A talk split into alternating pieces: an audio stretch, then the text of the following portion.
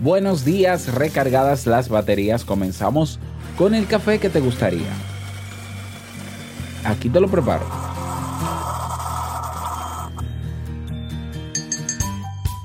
La mayor muestra de amor es dejar que la persona amada sea ella misma.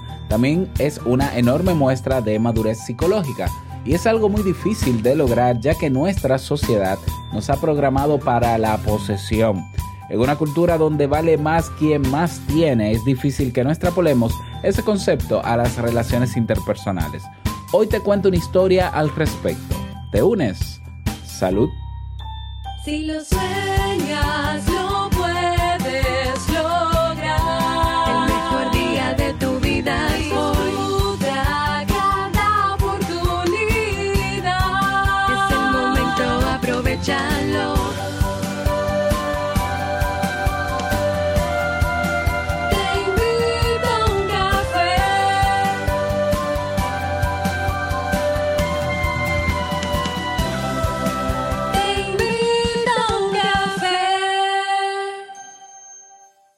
ahora contigo, Robert Sasuki, consultor en desarrollo humano y emprendimiento.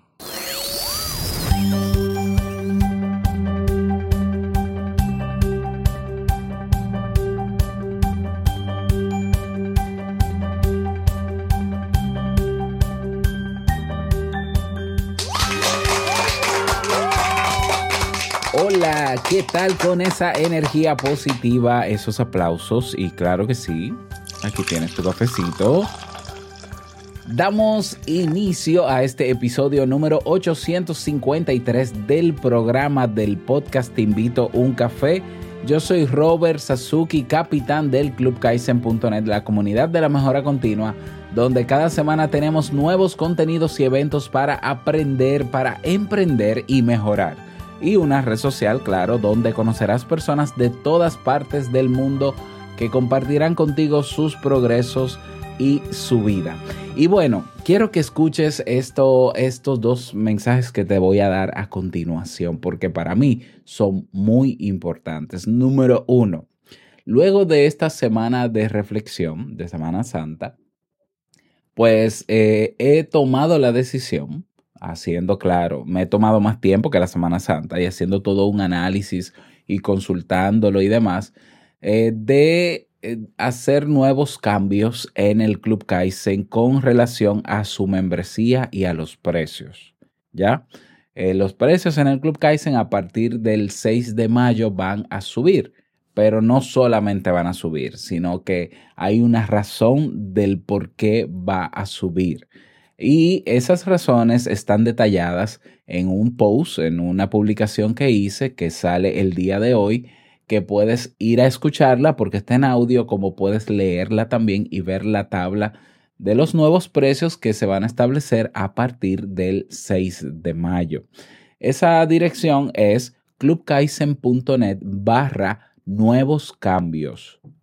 Así, todo unido clubkaisen.net barra nuevos cambios. También voy a dejar el enlace en las notas de este episodio y en todas las plataformas en la descripción en texto para que puedas tomarte un momento en el día y escucharlo o leer el artículo y sepas por qué el cambio y qué viene con los nuevos cambios. Aparte de eso, tenemos una oferta, vamos a tener una oferta desde hoy hasta el 6 de mayo, que es cuando se aplican los nuevos cambios para los que ya estuvieron en el Club Kaizen y los que quieren entrar con un 50% de descuento en la anualidad del club antes de que se apliquen los nuevos cambios y tendrá vigencia esa, es decir, todo el que ya está en el club y todo el que adquiera la oferta antes del día 6, pues estará pagando ese precio siempre, ¿ya? Pero ya, no, no te quiero especificar más, clubkaizen.net barra nuevos cambios. Y número dos, ¿Qué sigue con Te invito a un café? Esta semana también para mí ha sido crucial, una semana de, mucha reflexión para mí, porque eh, yo quiero lograr más cosas con Te invito a un café. Hace unos años yo había dicho, y siempre lo digo, ¿no? Que a mí me encantaría viajar, poder viajar y tomarme un café cara a cara contigo en tu país, en un café, donde, en un parque donde tú quieras conversar, me encantaría la posibilidad de eh, hacer conferencias eh, fuera de, mi país eh, y no puedo lograr eso solo. Entonces, he creado una nueva aventura, que es lo que va a dar continuidad a Te invito a un café y que va a ayudar a que Te invito a un café siga mejorando. Hice una consulta en el grupo de Facebook este fin de semana, terminé de tomar la decisión este fin de semana también y quiero que vayas a ver esa nueva aventura. ¿Cómo lo vas a hacer? Vas a ir a la página de teinvitouncafé.net y vas a encontrar un botón arriba que dice Nueva Aventura. Haz clic ahí en Nueva Aventura y se te va a redireccionar a una página donde me vas a encontrar en un video explicándote sobre esa nueva aventura. Eh, yo quiero que de verdad lo veas, que no dejes pasar este día, amárrate un dedo para que no se te olvide, pon un recordatorio en el móvil para que sepas de qué va esta nueva aventura y para que me apoyes eh, para poder lograrla. Bien, esos son los dos avisos. Vamos a comenzar con el tema, pero no sin antes escuchar la frase con cafeína. Porque una frase puede cambiar tu forma de ver la vida, te presentamos la frase con cafeína.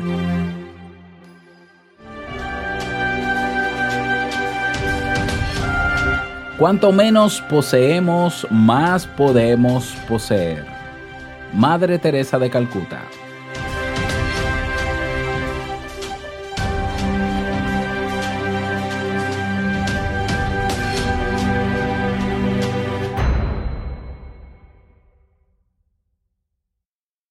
Bien, y vamos a dar inicio al tema central de este episodio que he titulado Ama, acompaña y vive, pero deja vivir.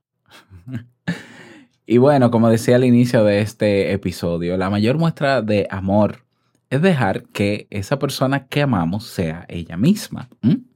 También es una enorme muestra de madurez psicológica y es algo muy difícil de lograr ya que lamentablemente nuestra sociedad nos ha programado para poseer, para la posesión. En una cultura donde vale más quien más tiene, es difícil que no extrapolemos ese concepto a las relaciones interpersonales y entonces nos volvemos posesivos. Apenas tenemos algo, apenas sentimos que algo es nuestro, eh, nos da ese miedo, ¿no? Nos atenaza ese miedo a perderlo. Y mientras más nos apegamos a la posesión, a esa posesión, o más amamos a la persona, mayor es ese miedo. En muchos casos, ese miedo a la pérdida se remonta, claro, a experiencias pasadas, sobre todo de la infancia, que dejaron cicatrices dolorosas en nuestro cerebro. Se ha apreciado que las personas que han sufrido pérdidas en su infancia o quienes no han recibido la suficiente atención suelen desarrollar un apego inseguro que las lleva a depender de los demás o a querer controlar sus vidas. Estas personas demandan continuamente atención y no quieren compartir a esa persona especial con nadie más por miedo a que se la roben, entre comillas, y que desaparezca de su vida, lo cual les va a hacer o les hará experimentar los sentimientos de indefensión que sentían cuando eran niños. Sin embargo, puede haber otras razones para que una persona desarrolle esa relación posesiva. De hecho, la posesividad siempre implica inseguridad y baja autoestima. Repito, la posesividad siempre implica inseguridad y baja autoestima. Las personas inseguras suelen ser más posesivas porque tienen más miedo a perder lo que han logrado porque en el fondo creen que no lo merecen. El problema es que estas personas, en vez de analizar de dónde proviene esa posesividad, intentan contrarrestar sus miedos e inseguridades con más control y más posesividad. Te voy a contar una breve historia y dice de esta manera. Hubo una vez un monje seguidor de Buda. El monje solía vagar día y noche en busca de la iluminación Llevaba consigo una estatua de madera de Buda que él mismo había tallado y todos los días quemaba incienso delante de la estatua y adoraba al Buda.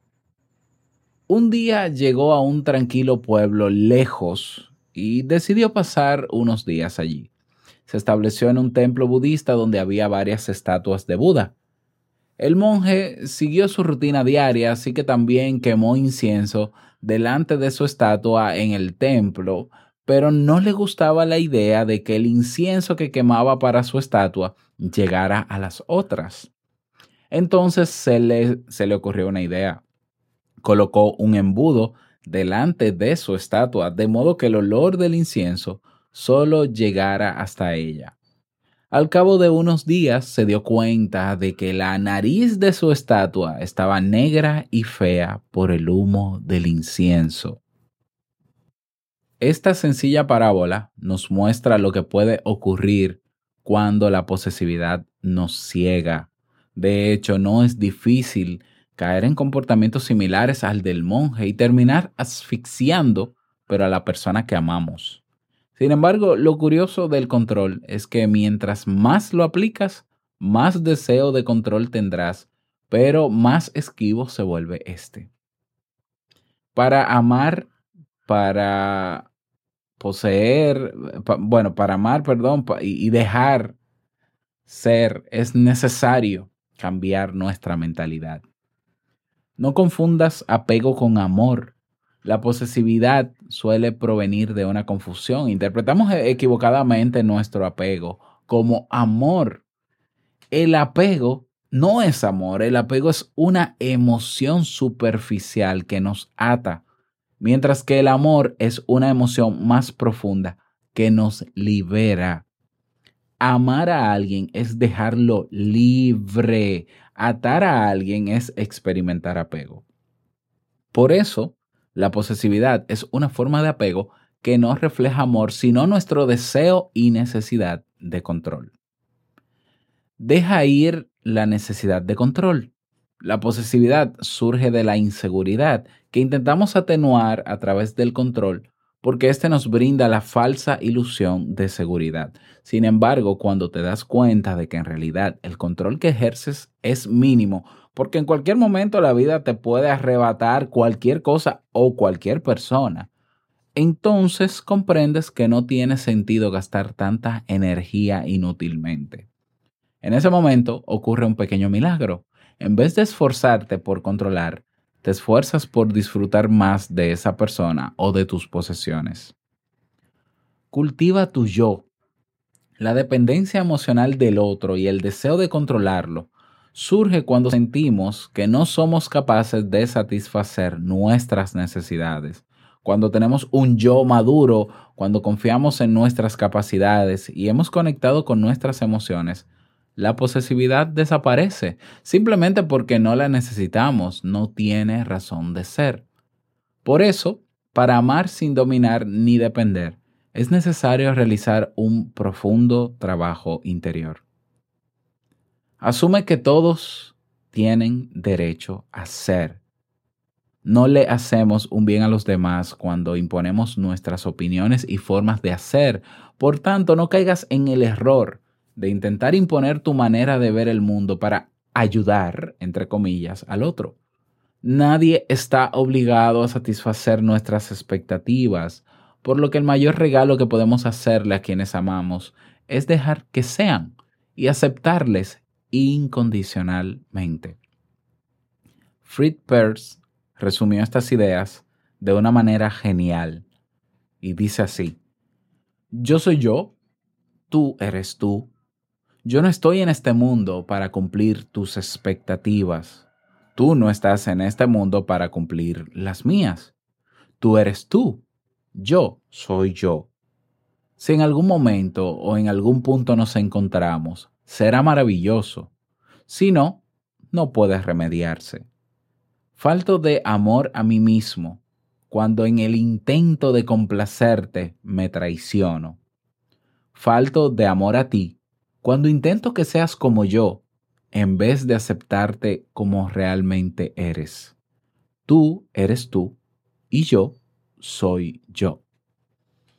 Espero que este tema, con reflexión incluida como cada lunes, pues sume positivamente a tu vida. De ser así, me encantaría que me lo digas. Quiero agradecer a mi amiga Jennifer Delgado por este maravillosa historia ¿no? y maravillosa reflexión en su blog rinconpsicología.com.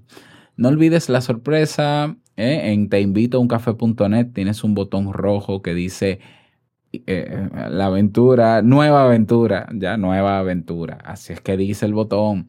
Así que ve por eso. Y nada, nos escuchamos mañana martes en un nuevo episodio de Te invito un café. No olvides que el mejor día de tu vida es hoy y el mejor momento para comenzar a caminar hacia eso que quieres lograr es ahora. Nos escuchamos mañana martes en un nuevo episodio. Chao.